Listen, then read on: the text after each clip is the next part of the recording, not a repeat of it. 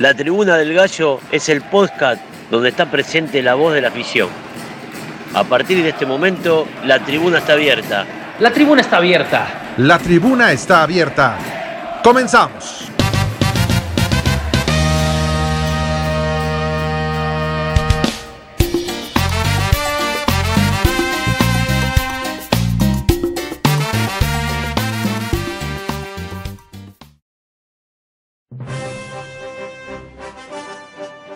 Hoy en la tribuna del gallo tenemos el análisis de la jornada 7 de la Liga Femenil MX con el partido entre Gallos y Pumas. Regresamos a las acciones del partido entre Puebla y Gallos Blancos del Querétaro, disputado en el Estadio Cuauhtémoc. Se viene la fecha FIFA, pero eso no será motivo para relajarnos, porque este espacio siempre está abierto. Estamos aquí, en la tribuna del gallo.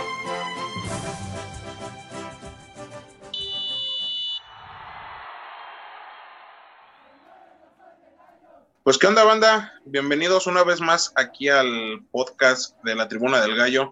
Espero que, que, les, haya, les haya ido muy bien en estos días muy lluviosos y pues me da mucho gusto saludar a, a mi carnal, el buen Frank Ordóñez. Carnal, ¿cómo te ha ido de lo llovido? ¿Todo bien o qué? ¿Qué tal, Eri? ¿Cómo estás? Pues, pues no te veo tan animado como otros podcasts. ¿Qué pasó? Digo que la lluvia sí nos ha, ha dado a los gallos en, este, nos ha llovido muy, muy intenso, pero pues ahí estamos, ahí estamos echándole ganas. Eh, desafortunadamente no hubo buenos resultados este fin de semana, se viene fecha FIFA y mucho que analizar y trabajar al interior del Segar, pero bueno, nos arrancamos, Mirik. Pues sí, mi Frank, como bien lo dices, este, ahora sí que nos está lloviendo sobre mojado, pero bueno, es parte, de, es parte del show. Y pues vámonos rapidito, mi Frank, con, con lo que es el, el primer tema que tenemos aquí sobre la mesa, que es nuestro partido de nuestro equipo femenil, Gallos Blancos Femenil, que le tocó hacer el viaje a, a CEU, Frank, allá al Estadio Olímpico Universitario de la Ciudad de México, allá este, en Ciudad Universitaria. Y mi Frank, ¿te parece si nos dices la alineación de nuestro equipo femenil? Claro que sí, Mirik. Mira, el pasado sábado en el Estadio Olímpico Universitario Nuestros gallos blancos saltaron de la siguiente manera con Vanessa Córdoba en la portería, Sofía Álvarez, Alondra Camargo, Fernanda Pontigo, Scarlett en la defensa, Fátima Servín, Yasmín Enríquez, Karen Hernández, Jacqueline García en la parte ofensiva, Dani Sánchez y Maritza Maldonado, que cabe recalcar que la señorita Maritza Maldonado ha dado un, una muy buena participación en lo que va de, este torneo de Apertura 2021. Le tocaba visitar allá el, el Estadio Olímpico Universitario de las señoritas de, de, los Pumas de la UNAM. Y pues un, un partido un poquito complicado, Frank. Eh, en el primer tiempo muy pocas llegadas realmente. En el segundo tiempo es cuando se viene eh, pues la, la tragedia, carnal.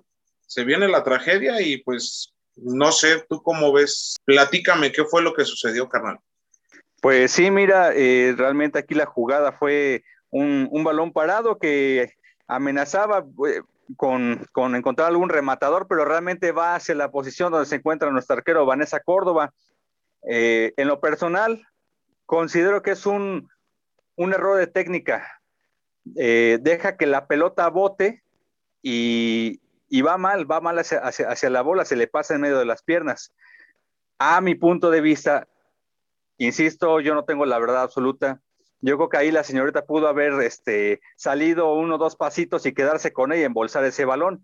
Desafortunadamente, eh, el no medirla bien hace que se le vaya, eh, pues de manera eh, fortuita en medio de las piernas. Realmente calificarlo como, como el oso, pues sí, realmente ahí ni modo. O sea, errores pasan y finalmente tiene que sobreponerse el arquero para esas situaciones.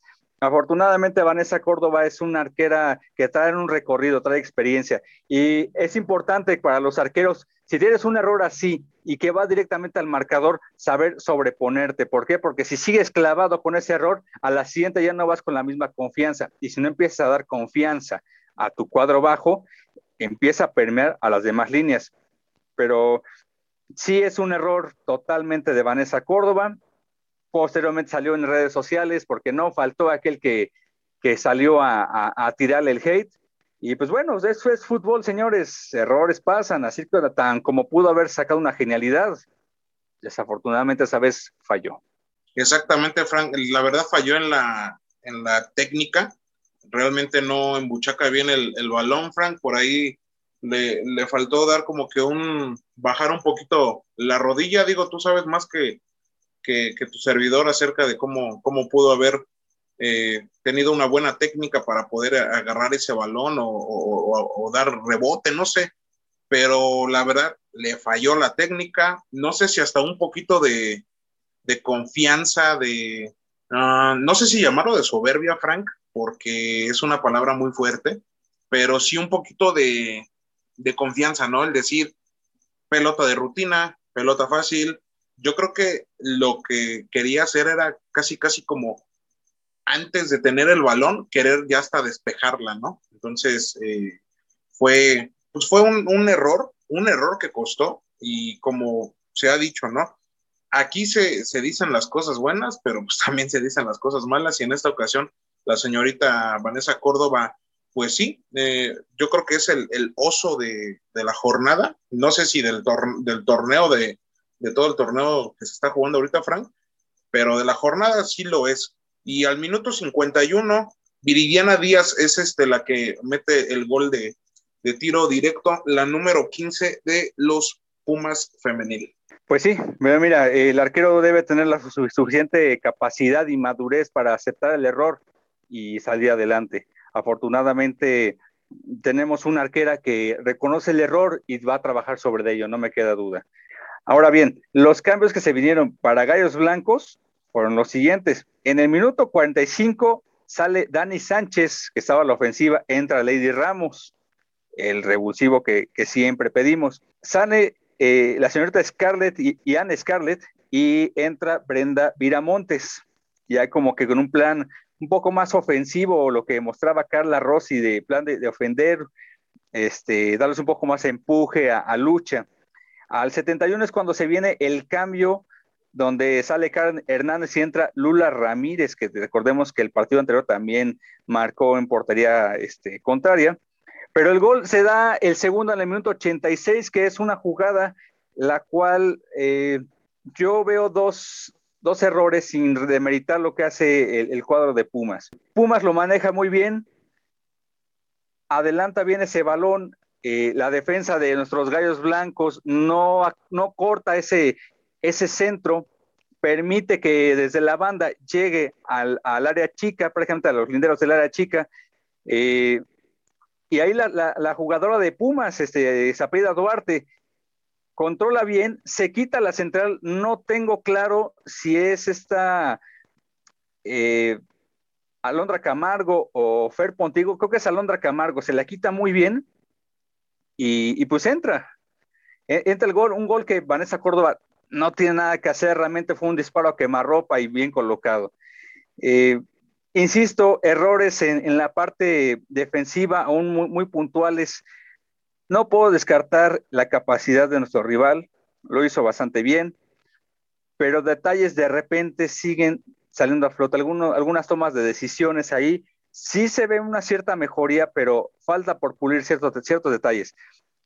Ahora, podrán decir, es que Pumas venía abajo, es que Pumas, que la cantera se le da, etcétera, lo que quieras. Pero jugar un domingo a las 12 en CEU es un horario complicado realmente. Si te fijas, la mayor parte de los eh, partidos de gallos femenil suelen ser en la tarde, normalmente, de local a las 5 de la tarde, pero algunos, tú lo viste contra Tijuana en la noche, cuando iba a jugar a Torreón en la noche.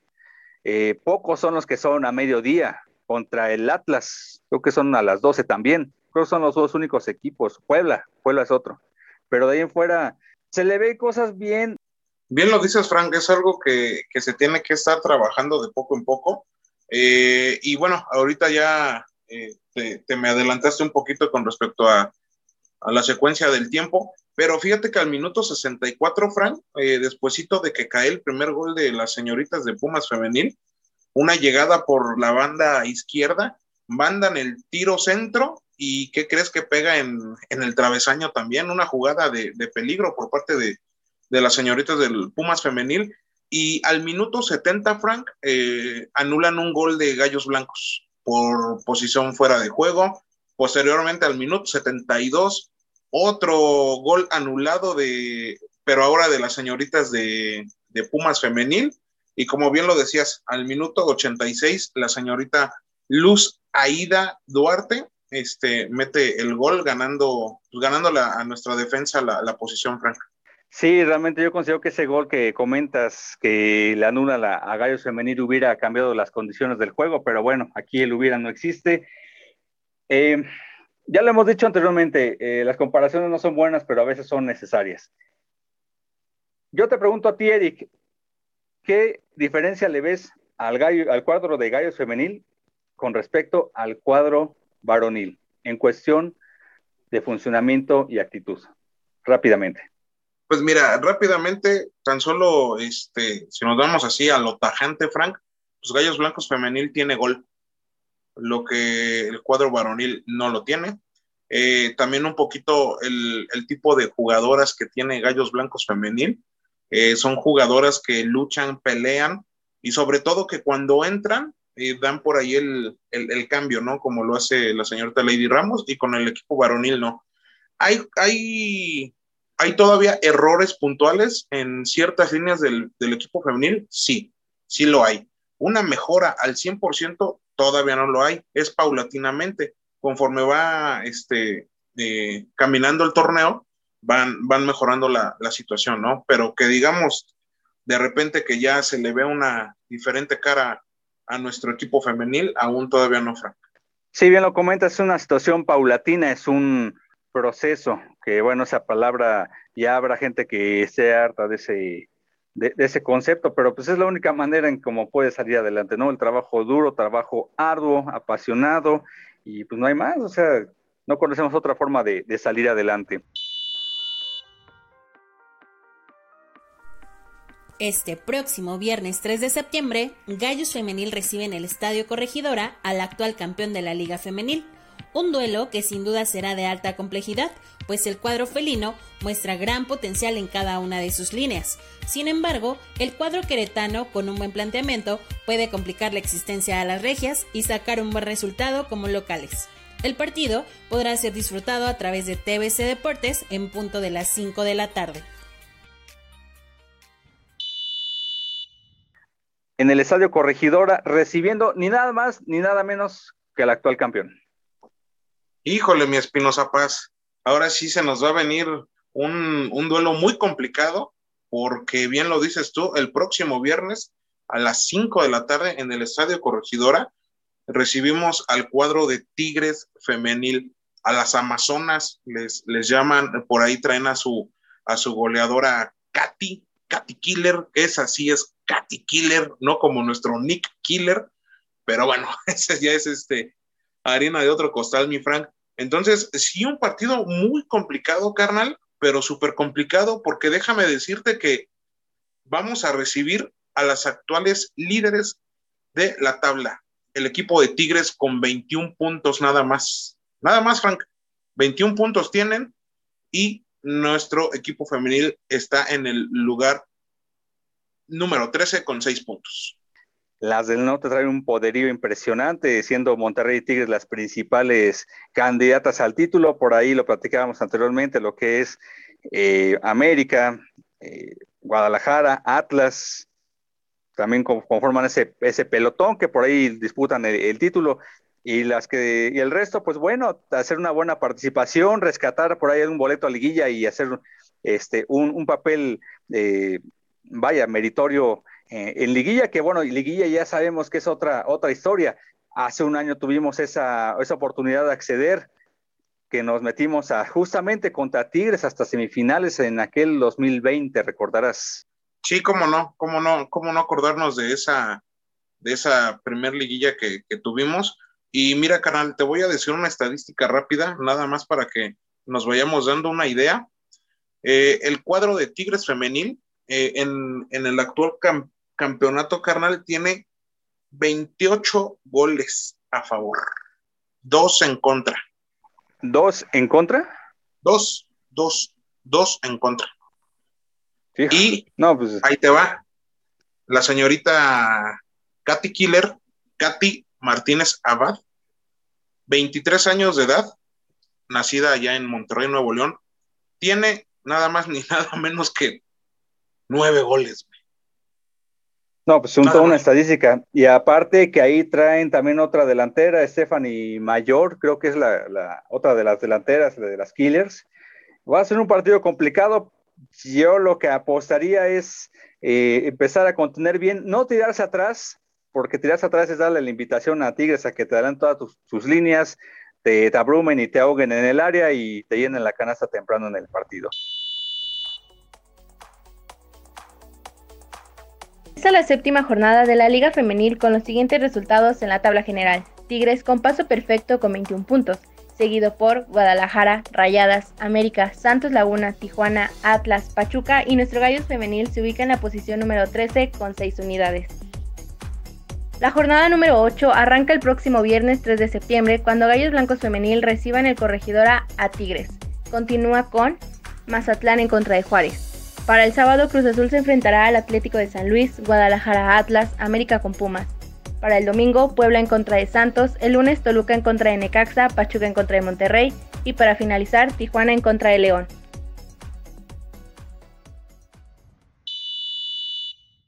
Pero bueno, Mirik, vámonos. ¿Te parece si nos vamos a la entrevista con Federico de Liga MX Sudamérica? Vámonos, vamos a escuchar qué nos platicó el buen el buen Federico, mi Frank, y, y regresamos ahorita en un ratito. Es momento de la entrevista en la tribuna, la tribuna del gallo.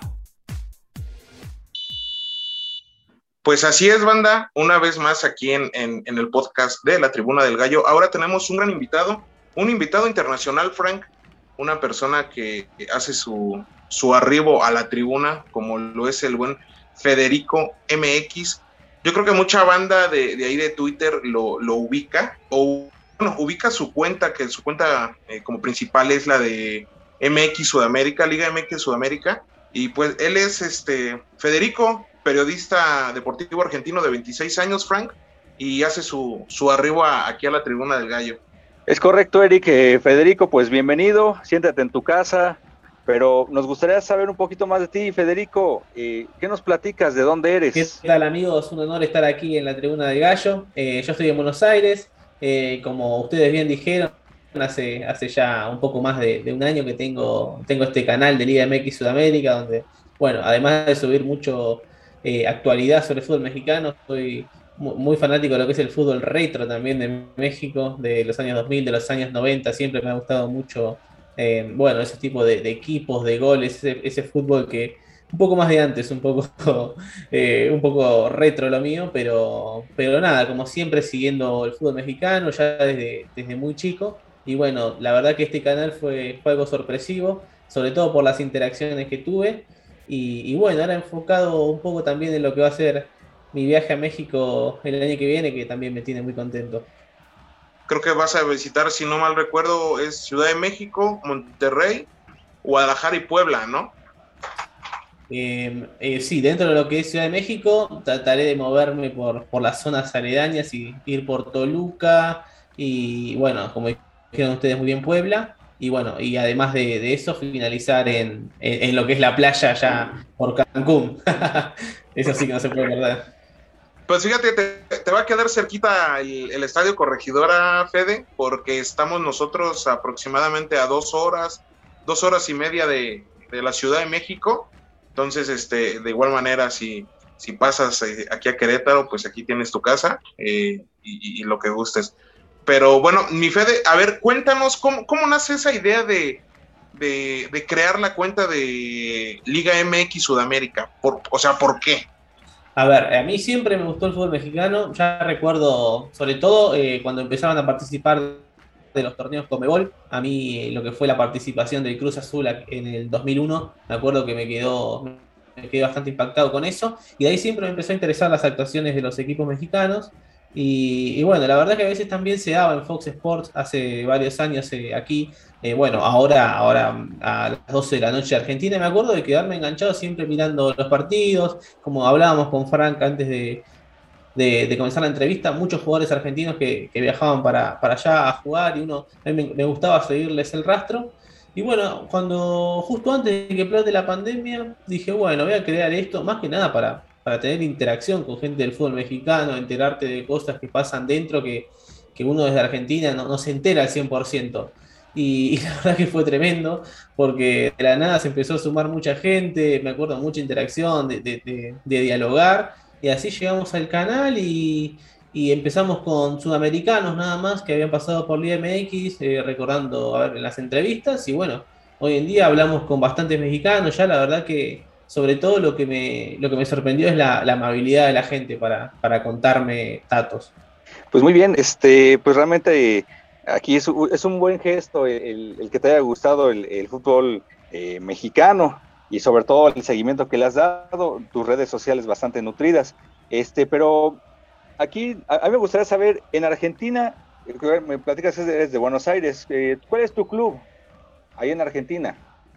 Yo en Argentina soy, soy de Vélez eh, estoy a unas cuadras del estadio, la verdad que encima también he sufrido varias eliminaciones con Chivas, lo cual me ha marcado un poco también, pero sí, me ha tocado ver eh, varios Vélez versus Chivas, me ha tocado verlo también con Pumas, una sudamericana que también nos eliminaron en semifinales. Bueno, contra América, pero, pero sí, en esa época también tuve la suerte que Vélez estuvo mucho en torneos internacionales y, también estaba al tanto y por lo tanto siempre, siempre me fui nutriendo de lo que era el fútbol mexicano. Eh, sobre todo también de lo, de lo que es la historia, fue lo que me impactó últimamente. Uno empezó, empieza a conocer lo que era Em, la cantidad de títulos por equipo, la cantidad de gente que tiene, que tiene cada equipo. Eso, eso la verdad que me interesó bastante verlo desde dentro y siempre, siempre recuerdo que me mucho lo que es la afición de Querétaro. Me acuerdo que de poner en, mi, en mi Twitter de MX Sudamérica un recibimiento con muchas banderas parecido a lo que fue el Manchester City y, y nada, como decíamos, también eh, con los comienzos con los goles de Mauro Herr también han, han participado mucho la, la afición de Gallo.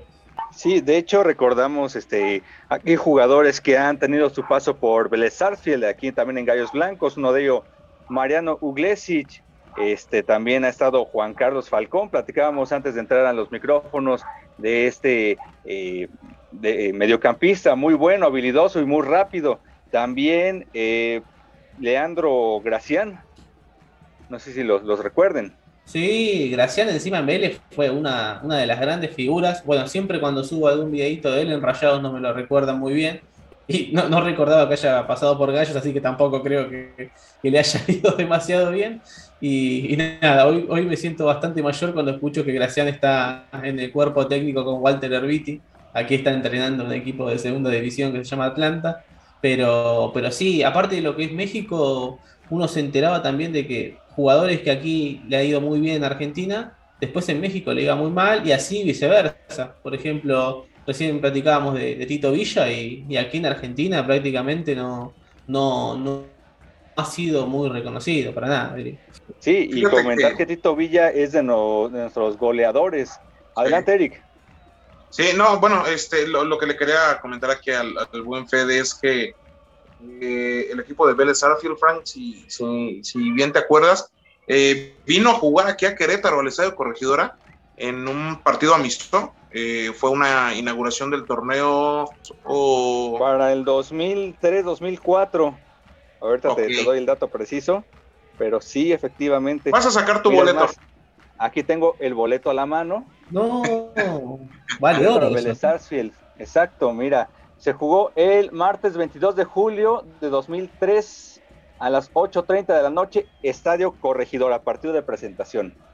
No lo recordaba para nada, ¿eh? Para nada lo tenía en mi mente. Y eso que, seguía siempre como, como loco a Vélez. Qué bárbaro. Estoy acá buscando un poco en, internet y no encuentro ni alineaciones, ni datos, nada. ¿eh? Sí, fíjate, ese es, este, algo que, nos tocó acá en Querétaro, eh, que, que, que viniera Vélez, también le tocó venir a, Chacarita Junior, Frank, lo recordarás bien. Sí, para el 2002. Fede, algo de, la ciudad de Querétaro, ¿qué, qué, sabes? ¿Qué, te gusta? ¿Has, ¿Has, visto algunas fotos, me imagino? He visto fotos y que me ha hablado muy bien, es una entrevista cuando recién comenzaba con el canal fue el ruso Samogilny, que me contó que, vivió en Querétaro y que me, me, dijo que era una ciudad muy, pero muy linda, que era que era bastante moderna. Y por lo que estuve y por lo que estuve buscando también siempre me ha gustado el estadio Corregidora. Cuando he visto los partidos me ha tocado me ha tocado por suerte la, pasada temporada me veía todos los partidos de local de, Querétaro porque justamente el canal de Imagen TV algo así lo daba por YouTube abierto que es uno de los pocos partidos que podía ver en YouTube. La verdad que es como un poco es mucho más cómodo. Después si no tiene que ir a buscar por roja directa que se cae el link. Entonces uno de los equipos, porque el otro era León y Pachuca, que, me ha tocado ver, era Querétaro, y bueno, con quien también tenemos una, una buena relación con interacciones en Twitter es con, el entrenador, el Piti Altamirano, que también ha sido de nuestros primeros seguidores. Pues vaya, sí que has tenido buena interacción, este, y a ver, cuéntame un poquito, eh, ¿qué referencias tienes tú acerca de, nuestro equipo, lo que es Gallos Blancos, Querétaro? Eh, y en lo que es en la actualidad, me ha, sorprendido la cantidad de uruguayos bueno, eh, la verdad que lo, he visto este arranque que, no ha sido del todo bueno, pero en lo que es más, histórico, uno no siempre cae en lo que es Ronaldinho, que es algo increíble que haya llegado a México. Eh, obviamente uno después del nivel puede hablar, pero siempre ha dejado perlas. A ver, ha llegado a la final en Querétaro, en aquel creo que era 2015, si mal no recuerdo.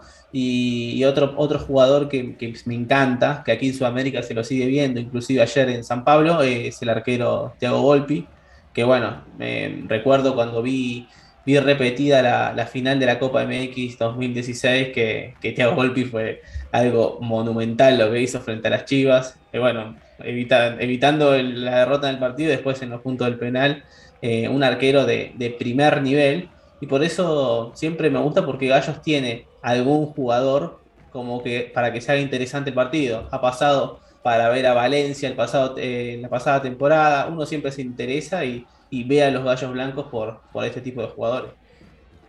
Yo creo que como bien lo dices, Fede, eh, Ronaldinho vino a posicionar a, Querétaro en, el plano mundial, porque pues hay que ser sinceros, ¿no? Realmente yo creo que mucha gente, eh, tanto en Sudamérica como en Europa, pues no, no conocía lo que era Gallos Blancos, no conocía el este, Querétaro UFC, pero de la llegada de Ronaldinho para acá, eh, pues las cosas cambiaron, ¿no? Eh, Querétaro se posicionó a nivel mundial ya como, como un equipo conocido, porque pues sí era complicado, ¿no? Imagínate, nosotros realmente nuestro equipo es un equipo que por lo regular siempre pelea eh, en la media tabla, ¿no?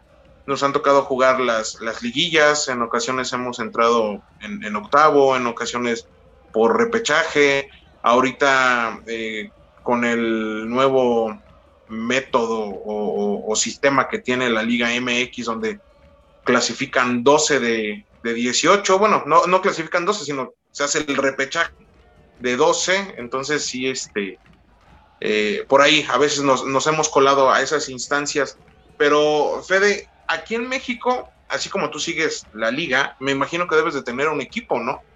¿A qué equipo le vas aquí en, la Liga MX? Sí, sí, sí, lo he contado poco por miedo a, insultos, no, no, broma, pero increíblemente a mí siempre me ha gustado Cruz Azul, como les decía, del 2001, que, que la verdad me, ha gustado, fue la primera playera que tuve en un equipo mexicano, que encima es algo retro, así que la tengo bastante bien guardada, pero, pero sí, encima increíblemente fue cuando sale campeón este año. Entonces dije, bueno, por ahora no, voy a decir nada. Pero, pero sí, la verdad que siempre, siempre me ha gustado Cruz Azul, un poco por, bueno, al ser hincha de Vélez, eh, lo que es la historia del gato marín.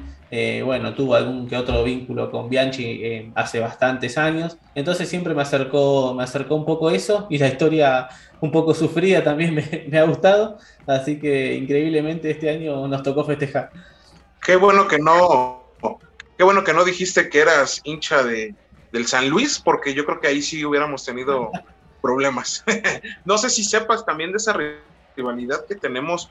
Nosotros aquí le llamamos el clásico de la 57. Eh, el clásico de la 57 es, por la carretera. La carretera es la, carretera número 57 y conecta eh, a, los, a, los, dos estadios, eh, uno en la ciudad de Querétaro y otro en la ciudad de, San Luis. No sé qué, qué tanto sepas de, este clásico que tenemos. justamente la semana pasada posteé en Día MX Sudamérica algunas fotos del clásico de la 57. Eh, siempre me ha interesado mucho ese tema porque no hay tantos clásicos en México, por lo que estuve viendo. Bueno, está el clásico joven, el clásico de América, de América Chivas, obviamente, del norte, pero, pero fuera de eso no, no hay demasiado. Bueno, buscaba un poco por el clásico del Bajío de, de León contra Irapuato y, y cuando vi Clásico de la 57 me sorprendió, la verdad me sorprendió el nivel de, agresividad que veía en los videos, algo que no es normal ver, ver demasiado en el fútbol mexicano, sí más para, para Sudamérica, pero, pero sí cuando me gustó mucho el tema de, las dos aficiones, que son, son equipos históricos que tienen mucha gente. Eh, a ver, yo sé que no va a sonar bien, pero cuando fue lo del San Luis me, me, sorprendió cuando, la verdad, no me gustó cuando fue el partido frente a Dorados, pero también dije, wow, porque era la, cancha repleta, frente a Dorados aquel ascenso, eh, cuando ya era Atlético de San Luis, y, también lo que te decía, los recibimientos de, Gallos Blancos de Querétaro, muy coloridos, eh, muy parecido a lo que, es, lo que es Sudamérica, dije, bueno, de acá tiene que salir un bastante fuerte. Así que me pone contento que estén los dos en primera división y, bueno, el partido el partido semana pasado fue bastante bastante picado después de ver el, codazo del amigo uruguayo que, que, puso. Sí, mira, de hecho, bien comenta y me comentaba un amigo aquí que leyó que el clásico de la 57 es el clásico más sudamericano, es una, eh, lo consideramos regional porque no son dentro de la misma ciudad, son dos estados que están eh, a una, a dos horas, dos horas y media de distancia pero se vive con una pasión muy intensa, con mucha violencia, es un alto de, peligro para el aficionado que, viaja, este, y pues, no sé si, si tú estés de acuerdo con eso. Sí, sí, sí, sí, a mí también lo que es aparte de, de Querétaro San Luis me sorprendió también el, nivel de, no sé si decirlo bien, pero odio que hay entre los del norte, también entre Rayados y Tigres, pero sí, hay muchos matices que son, se acercan bastante a, a lo que es el fútbol sudamericano. Me, alegra que no hayan llegado a tanto como acá, que ya ni siquiera podemos tener visitantes, pero eh, está ahí al límite entre lo que es pasión y violencia.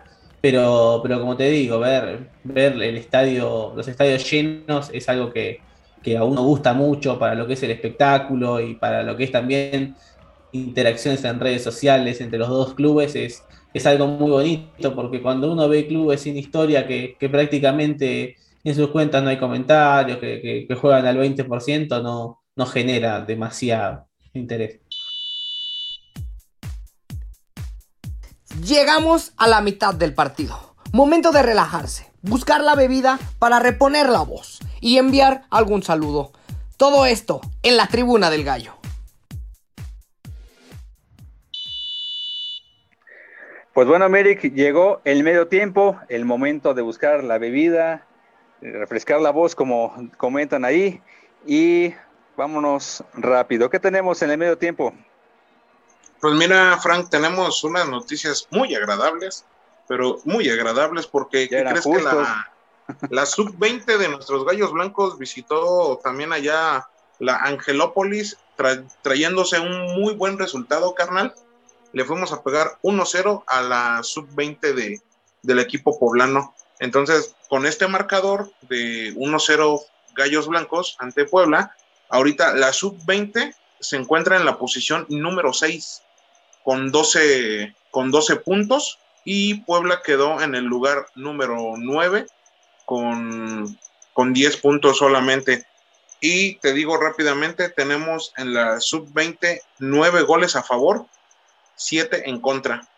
¿Sale? Entonces en la, en la sub-20 sí andamos andamos metiendo buenos goles, carnal, pero pues, acá arriba en el primer equipo nos andan haciendo falta.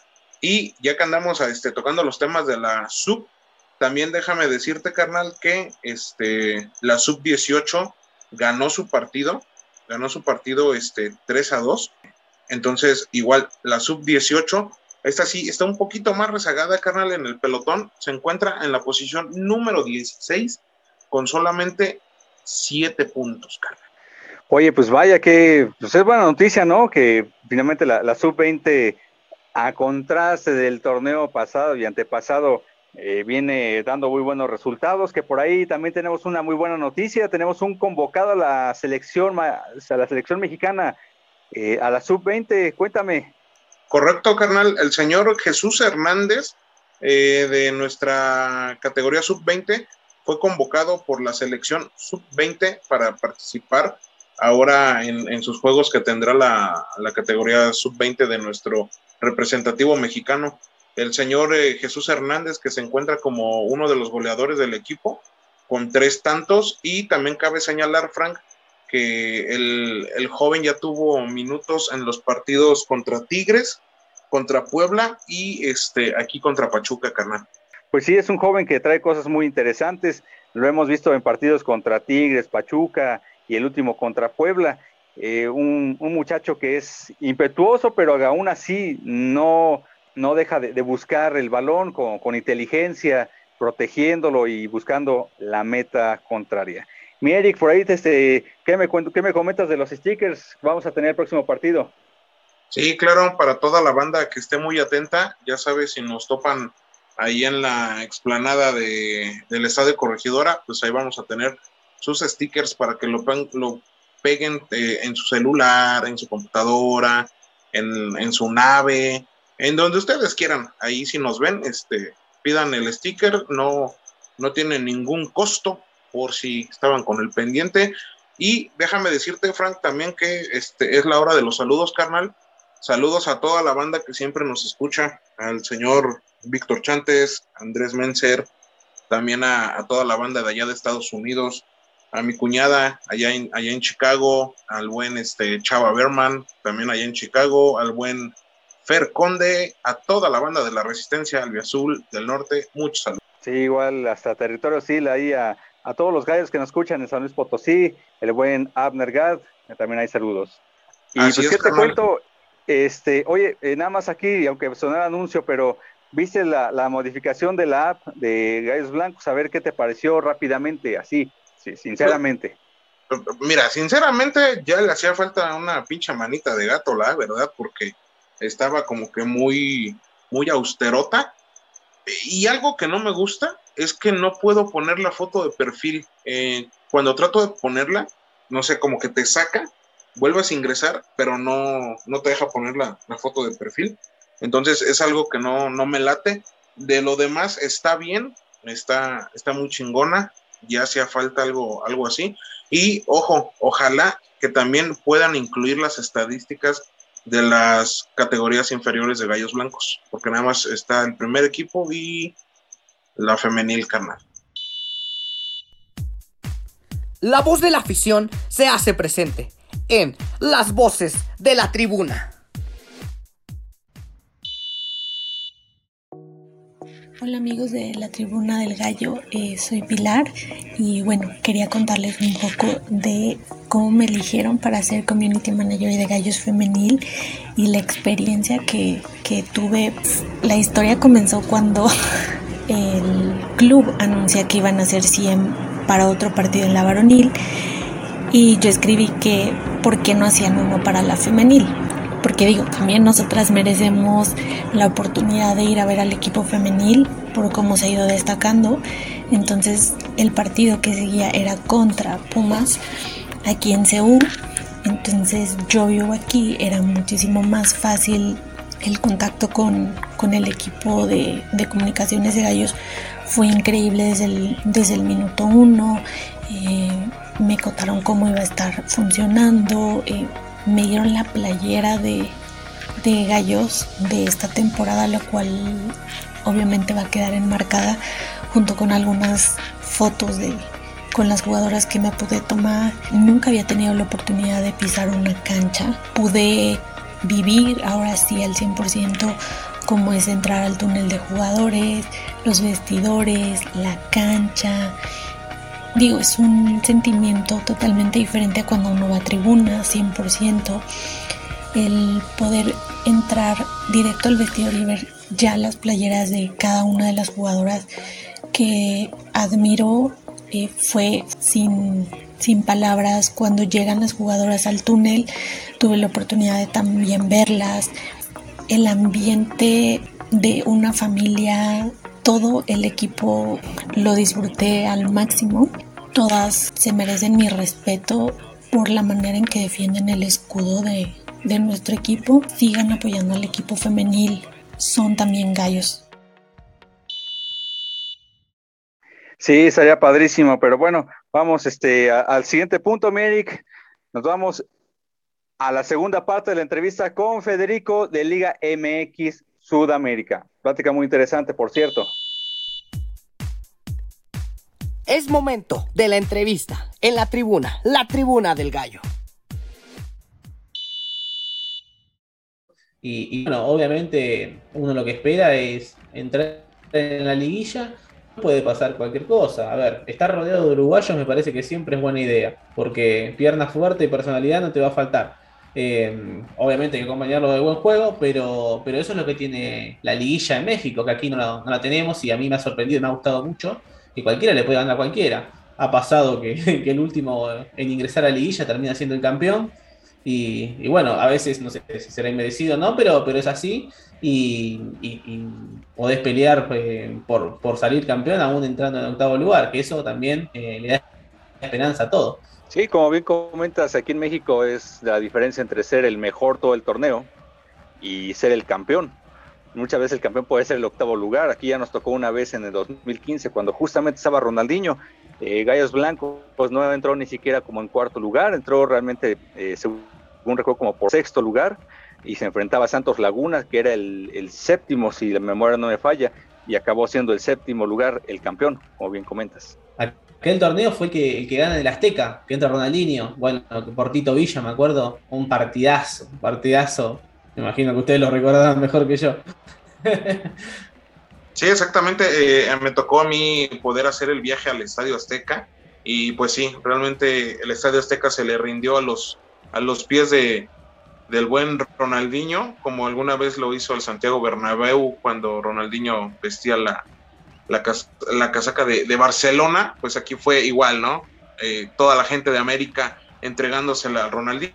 Pues digo, ¿quién no se lo va a entregar a la sonrisa del fútbol? Sí, sí, sí, también recuerdo un caño, como decimos, un túnel aquí en Argentina, a, un jugador, que no, me acuerdo si era de, Veracruz o de Tijuana, y me acuerdo que, el compañero del Veracruz se le ríe. sí, se, pone a reírse, ¿no? sí, sí, sí, pero la verdad, un, genio, lo banco muchísimo a los dos, a Ronaldinho, el que se ríe del caño, porque sí, la verdad que haber disfrutado de Ronaldinho, son de esos jugadores que aunque no estén en su mejor estado, uno los disfruta a pleno. Y otra cosa que me gustaría algún día sería que, bueno, que vuelvan los torneos, los mexicanos a los torneos con Mebol y, y poder volver a Querétaro también. Pues sí, de hecho, eh, aquí cuando se jugó la Supercopa MX, eh, que se le gana a la América, Gallos Blancos le, le, iba a tocar jugar este, e, esos torneos, pero desafortunadamente hubieron cambios, malas decisiones de los directivos mexicanos que dejan a la margen al fútbol mexicano de ir a, competir contra, contra la parte de, Sudamérica, que realmente estaban muy buenos partidos. Tú lo comentabas antes de entrar a, a micrófonos. Ojalá próximamente se vuelva a dar ese, ese regreso.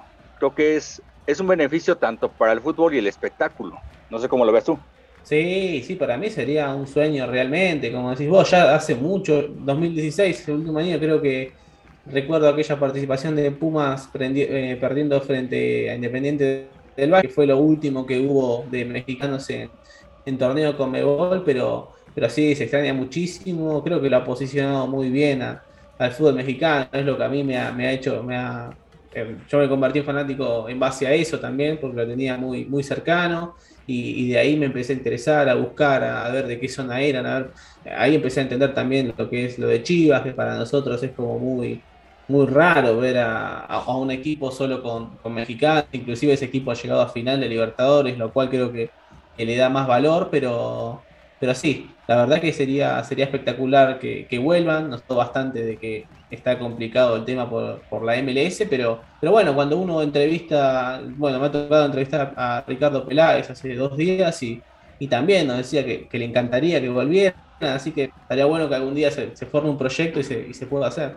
Sí, como bien lo decía Frank, ¿no? Eh, a, nuestros gallos blancos les, tocaba, pero pues bueno, habrá, habrá más tiempo para, para eso. Mi Frank, ¿alguna otra cosa que, queramos preguntarle, perdón, aquí a, a Buen Fede? Este, pues nada más tus redes sociales, mi buen Fede, en dónde te encontramos, bajo qué canales, YouTube, Spotify, eh, cuéntanos un poquito de tus redes sociales, dónde te encontramos. En lo que es eh, Liga MX Sudamérica, estamos como MX Sudamérica en Twitter, eh, también, igual que en Instagram, Liga MX Sudamérica en YouTube, ahí ven las entrevistas. Y mis redes son Federico MX Sud, que ahí donde hablo un poquito más de lo que es, eh, bueno, cultura, me ha tocado empezar a probar comida y ahí es donde estoy, eh, bueno, eh, interactuando un poco más en lo que es el viaje que estoy viendo.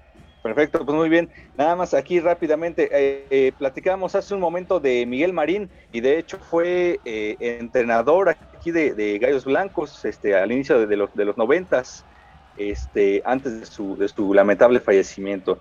Pues bien, estimado Federico, pues te agradecemos el tiempo para la tribuna del gallo. Espero que cuando vengas haya el chance y las condiciones de pandemia nos permitan al menos reunirnos por igual algunos minutos, algunas horas. Y esa es tu casa, la Tribuna del Gallo y Querétaro. Será un gusto, espero poder, poder conocer la corregidora, no quiero prometer para después no faltar a mi palabra, pero cuando esté en Ciudad de México sí que, que trata, lo intentaré al menos, y, gracias por, por el espacio y un abrazo muy grande desde Argentina. Pues listo, mi Frank, ahí quedó la, entrevista con el señor Federico, de ahí de Liga MX Sudamérica, toda la banda este, que quiera estar enterada por ahí, síganlo en su cuenta de la Liga MX Sudamérica. Y este, y pues vámonos, vámonos rápido, porque se nos viene este un resumen, un análisis, unas opiniones, este, una plática muy, muy buena.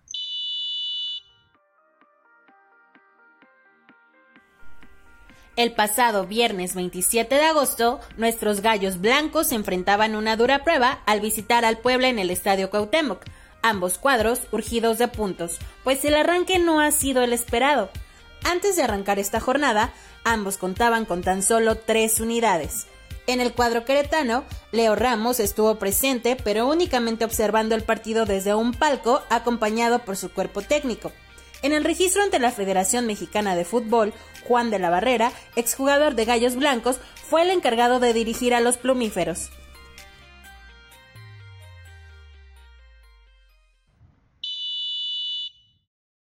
Se llegó el día, carnal, donde Gallos Blancos visitaba la Angelópolis, la, canasta de tacos más grande del mundo, que es el Estadio Cuauhtémoc de Puebla, y este, y de nueva cuenta, como cada podcast. Nos dieron de chorizo. ahora sí que nos dieron puros tacos de árabe, de carne de árabe. como, como cada podcast, carnal, lo hemos dicho, este, la gente con las ilusiones intactas, con la fe renovada, pero, oh sorpresa, la que nos trajimos de la tierra del camote, carnal.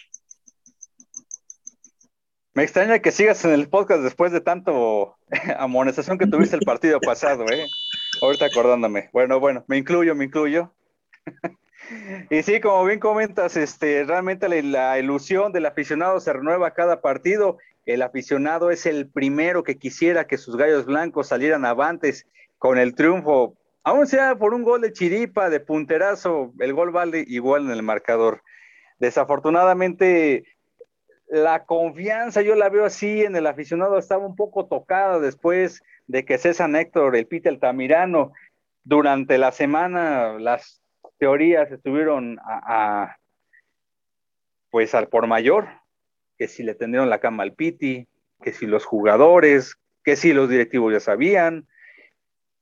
Nosotros no sabemos, no sabemos realmente. Pero bueno, en base al partido, y lo platicaremos al final, finalizar el análisis, tú me dirás sus conclusiones.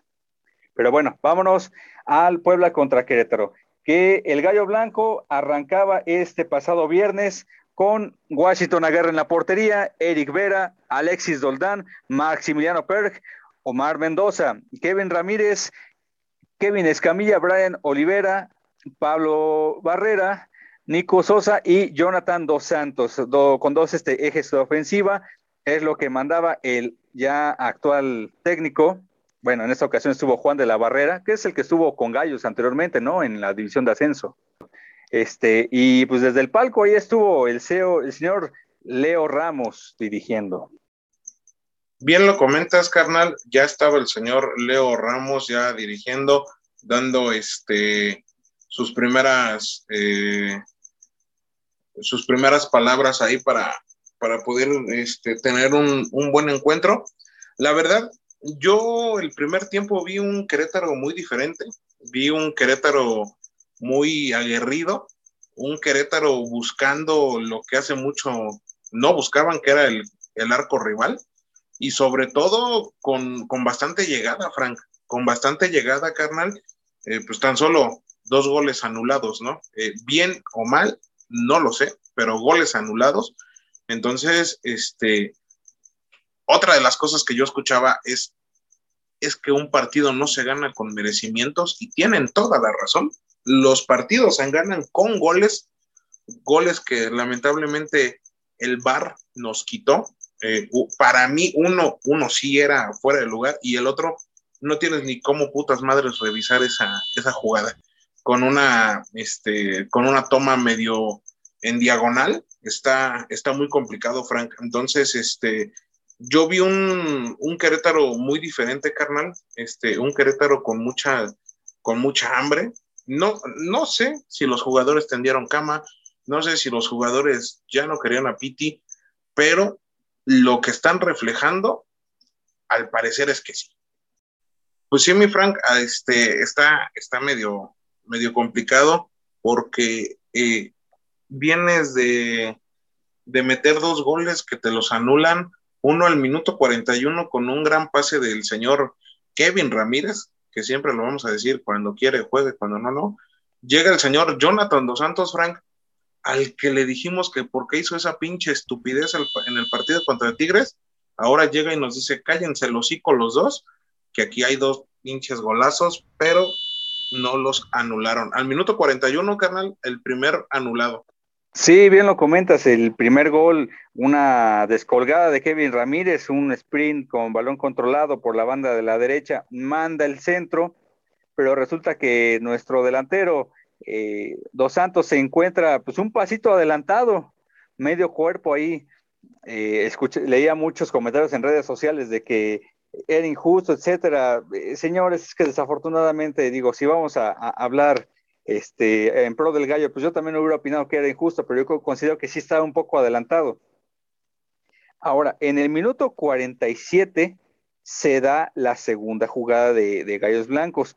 ¿Por qué? Porque resulta, pues sí, mira, al minuto 47 se da una jugada en donde inicia eh, Brian Olivera, se la pasa a Nico Sosa y aún así la abre todavía más a la banda, mandan el centro, pero estaba en posición adelantada, nuestro delantero nuevamente, una jugada apretada, es así, bastante, bastante apretada, llega casi barriendo cerca del poste para empujarla, parecía que nos íbamos con la ventaja, una ventaja que nos había a gloria y a mantener el marcador, aunque sea a los tiempos de Carlos Reynoso, que era eh, buscar una al frente y vete con el camino atrás, pero desafortunadamente también lo anulaban opiniones divididas, habrá quien diga que sí, habrá quien diga que no. Eh, es complicado, la verdad. Pues sí, mi Frank, eh, un partido en, el cual, como lo, decimos cada, cada podcast, eh, la gente con, con la ilusión, nosotros los aficionados con la ilusión, y pues cómo de que no, si teníamos hasta, bueno, estábamos estrenando director técnico nuevo, y ya ves que dicen, ¿no? Equipo que estrena, equipo que gana. Y pues efectivamente, casi, casi, casi, Frank, que lo ganábamos con los goles del señor Jonathan Dos Santos, que nos está callando el hocico porque en el podcast pasado le andábamos tirando con todo y esta vez dijo, a ver, ahí les van dos goles, perros, cállense y pues que se los anulan, ¿no? También entonces valió madre. El primer gol, Frank, al minuto 41 con un, con un, este, con un centro que manda el señor Kevin Ramírez y pues, ¿qué crees? Que remata el señor Jonathan, pero salieron con sus graciosadas y va para atrás. Eh, nada más, sabes que ahí este, tomar en cuenta que el, centro fue de Pablo Barrera, porque Kevin, Kevin Ramírez está en la otra banda.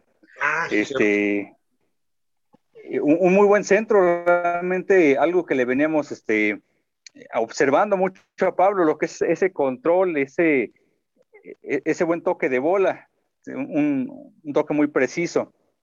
Este, remata a Jonathan Dos Santos, pero sí está un pasito adelantado, desafortunadamente, al minuto 41 y al minuto 47 se viene la segunda eh, anotación anulada de el señor Jonathan Dos Santos, una jugada que inicia Brian Olivera, se la pasa a Nico Sosa, este a Kevin Ramírez, quien cuando se entra, Jonathan Dos Santos, eh, pues se encontraba un pasito adelantado, una jugada bastante polémica, para algunos sí, para algunos no, complicado, complicado porque hay equipos a los que sí les hacen válido el bar y a otros simplemente pasan de noche.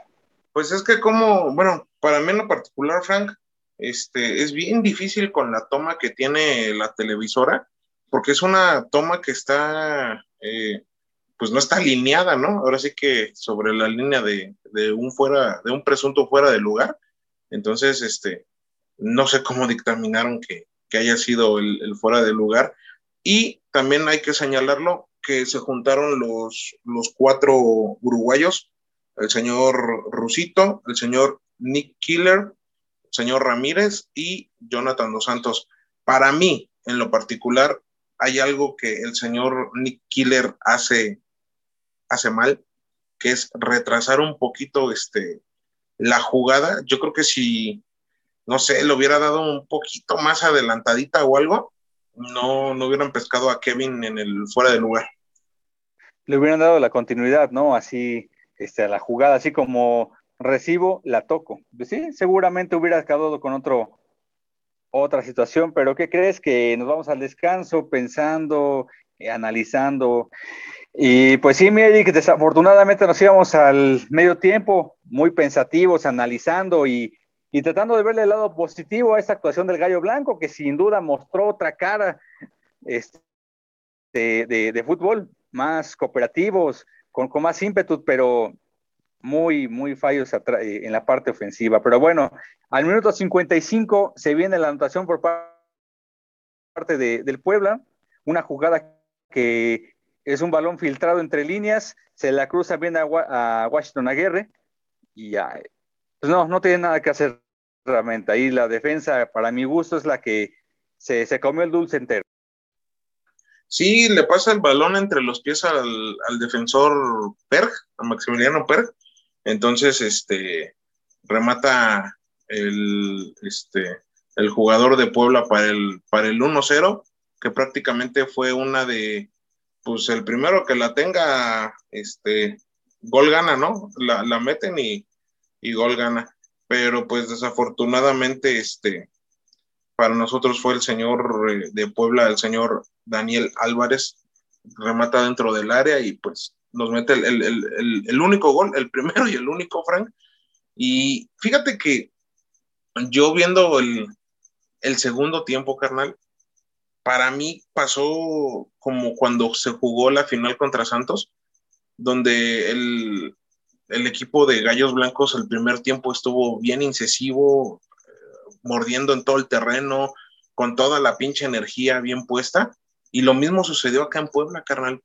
Eh, el equipo sobre, sobre el equipo poblano, eh, dándole, dándole duro, pero bueno, pues, o, sea, te anulan dos goles, güey. O sea, pues tu estado anímico pues baja. Ahora, te vas al descanso, eh, pues, pues todavía baja más, ¿no? Entonces, si comparamos el Gallos Blancos del primer tiempo con el Gallos Blancos del segundo tiempo, no tiene nada que ver.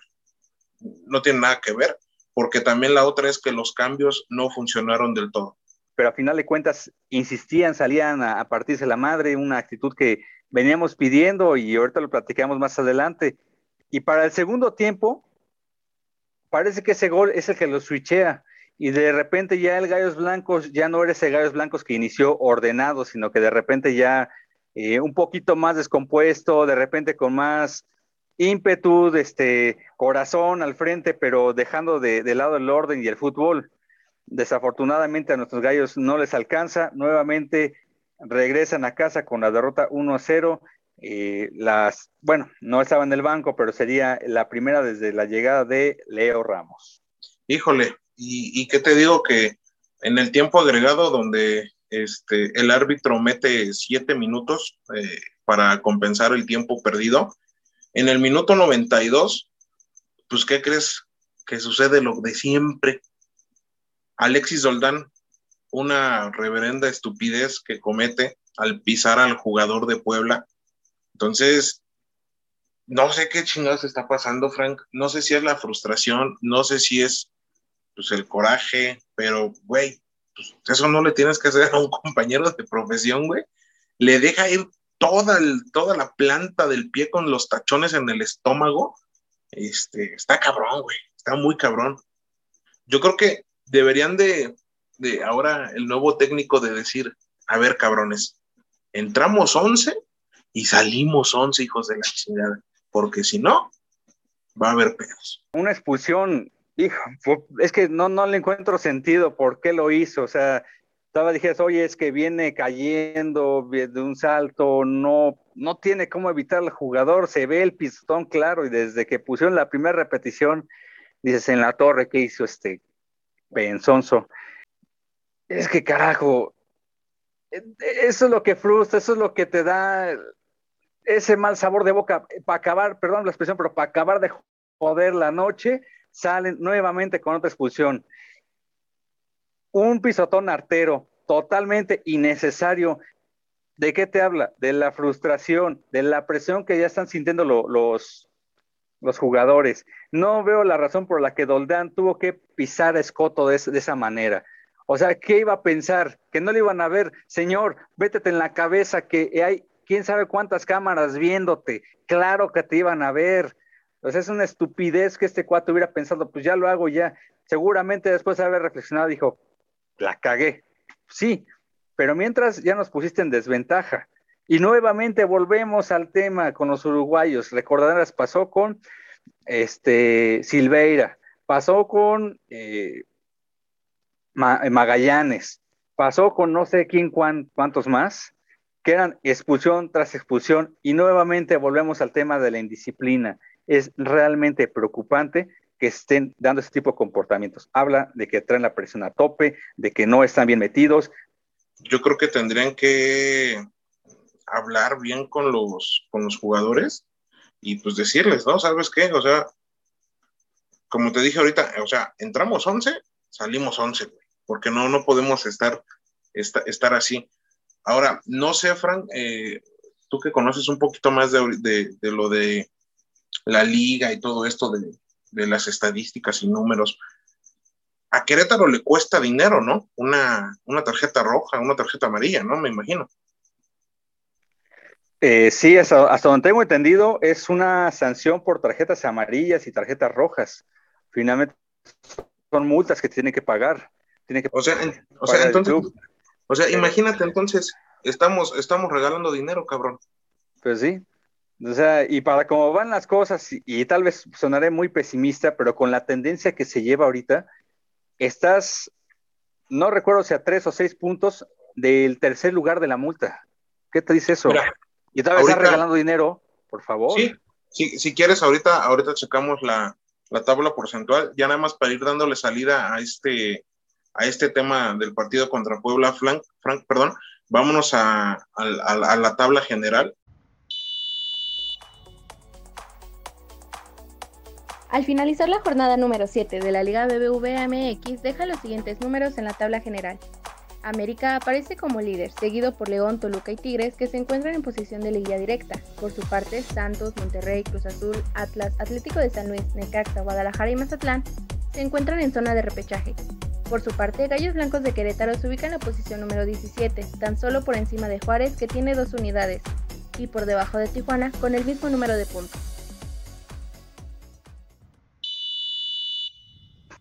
Qué, qué triste, qué triste tener mucho que no veíamos a nuestro equipo así. Eh, desafortunado porque ahorita es cuando muchos empiezan a hacer el recuento de cuando estuvo Bucetich, este, aquel torneo histórico, salen los recuerdos, sale la nostalgia y ver a nuestro equipo aquí es donde nos duele, nos duele como aficionados. ¿Por qué? Porque lo hemos platicado con mucha gente que estudiantes que dejan de tal vez de agarrar el camión o de darse ciertos gustos, a veces salir con la novia, ¿por qué? Por comprar el boleto, comprar el bono, dejan de a veces ver una tarde a la familia por irse al fútbol y a veces buscándose bronca el padre de familia y, y, pues carajo, o sea, no puede ser, no puede ser estos resultados, no puede ser que, que hayamos visto este Gallos Blancos tan desangelado, tan como cuando vas a trabajar nada más por cumplir, nada más. Pero casualmente, y aquí viene la parte de las teorías conspiracionales, yo sí vi un cambio en la actitud de los jugadores. Se vieron corriendo más, con más cooperación, más participativos, más entusiastas. ¿Qué les dieron? ¿Agua de tlacote? No lo sé. Ahora sí que ahí es donde empiezan a cobrar más fuerza las versiones. ¿Qué pasó? Le tendieron la cama a Piti Altamirano, los jugadores ya no estaban a gusto. Son meras teorías, pero desafortunadamente con todo esto le echan más leña al fuego. Pues sí, porque el, el, equipo muestra otra cara, el equipo muestra otros argumentos dentro del campo de juego en los primeros minutos, Frank. Entonces, sí está, está complicado, ¿no? Pero nosotros no somos nadie para estar con las teorías conspiratorias, conspirativas. Nos, no tenemos nosotros a ciencia cierta qué fue lo que sucedió dentro de, del vestidor, que mermó la relación jugador-cuerpo técnico. Y pues bueno, este, agradecemos a Piti todo lo que hizo por nuestro equipo, pero ahora estamos con el señor Leo Ramos, que pues también merece toda, toda este, todo nuestro apoyo. Y Frank, lo mencionabas tú, eh, ¿qué, estaba pasando con la tabla de cocientes? Pues déjame decirte que Gallos Blancos está con 92 puntos, Abajito de nosotros está Mazatlán con 91, igual que Toluca con 91. Y en el lugar número 15, Frank, fíjate, aquí se viene lo bueno, güey. En el lugar número 15, con 89 puntos, está Necaxa. Y lugar número 16 está el Atlas, con 86 puntos. Pues sí, Mieric, bien lo platicábamos, es la situación que debe más que preocupar, ocupar a la gente del club directiva, cuerpo técnico, jugadores, ¿sí? A mí me, me, me, sería vergonzoso eh, salir y dar una pobre exhibición en mi trabajo, sabiendo que pues está en juego no solamente mi chamba, sino todo lo, que, lo que conlleva. Como bien dices, Querétaro en el lugar número 12, abajito Mazatlán, Toluca, Necaxa, que es nuestro siguiente rival, pero no esa semana porque fecha FIFA, Atlas, está tan solo a seis puntos, ¿sale? Tijuana sí viene más abajo, pero ¿para qué carajos meternos en temas? Teníamos un buen colchón al inicio del torneo. Desafortunadamente, lo que teníamos de colchón de cuando estuvo ese torneo 2019 con Víctor Bucetich, pues prácticamente ya se está, se está quedando atrás, ya no están dando alcance. Ganó Toluca, eh, por ahí Necaxa ha sacado una seguidilla de buenos resultados.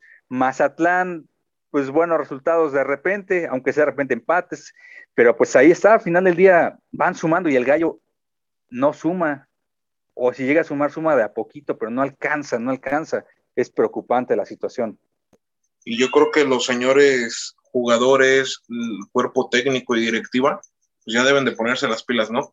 Porque la verdad se viene, se viene algo muy complicado si seguimos con esta tendencia y pues bueno, no hay nada más que revertir la, la situación, Frank, y pues tratar de, de, hacerlo lo más pronto posible.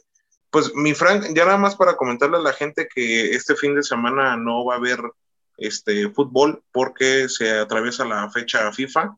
Eh, la selección mexicana le toca jugar un partido clasificatorio en contra de, Jamaica. Entonces, este, pues no, no va a haber fútbol hasta el día domingo 12 de septiembre. Recibimos al Necaxa a las 7 de la tarde en el Estadio Corregidor acá. Ya cerquita las fechas patrias, pues, ojalá nos den ese buen regalo para irnos a celebrar el 15 de septiembre con una sonrisa a la afición de Gallos Blancos. Pues mi Eric, si no hay nada más que agregar, nos vamos. Esta fue una edición más de la Tribuna del Gallo. Vero López, Susi Ruiz, Israel López, Eric Omar, Frank Ordóñez los saluda. Cuídense mucho. Muchísimas gracias, banda. Ya se la saben, gel antibacterial y cubrebocas a, a todos lados, porque ahorita se nos está viniendo la noche con este tema del COVID. Entonces, hay que cuidarnos y cuidar a los nuestros y cuidar a los suyos. Muchas gracias, banda. Nos vemos en la siguiente edición de La Tribuna del Gallo. Vámonos, bye. No te quedes fuera de la jugada. Síguenos en nuestras redes sociales, Facebook, Twitter, Instagram, así como YouTube y Spotify. Participa en las dinámicas vía WhatsApp al teléfono 4461 31 67 04.